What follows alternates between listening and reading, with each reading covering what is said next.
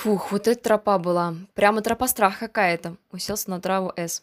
Страх? Повторила М, присаживаясь рядом. Это все так абстрактно, ведь как такового понятия нет. Что же это было? Я шел по какой-то совершенно непонятной дороге, я боялся, мне страшно. Чего же здесь абстрактного? Ты боялся потому, что ты никогда этого не пробовал. Тебе разве не было страшно? Удивился мальчик. Было, согласилась собеседница. Ну и что ж тогда? Не добивал он. А то, что я шла не в первый раз по этой дороге, но я не была до конца уверена в себе, в своих силах. Ты каждый раз переходишь через дорогу в городе, а ведь это не менее опасно. Просто ты знаешь, что здесь машины затормозят и тебя пропустят. Ну а что же здесь?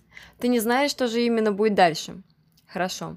Но вот если провести параллель, к примеру, с контрольным или экзаменом, там я, в принципе, ничего не боюсь, но мне страшно на подсознательном уровне ты боишься получить плохую оценку, что будет задачка, которую ты не решишь.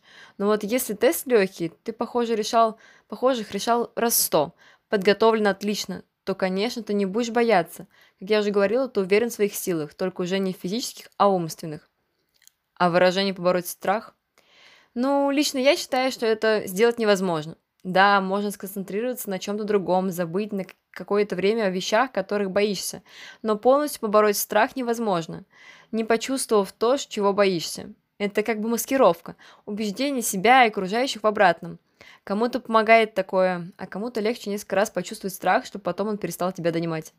«Пойдем», — поднялся Эс. «Куда? Давай еще посидим». «Нет, идем. Я хочу именно побороть свой страх, а не спрятать его глубоко внутри себя. Я хочу именно побороть его». Эм нежно улыбнулся, встала.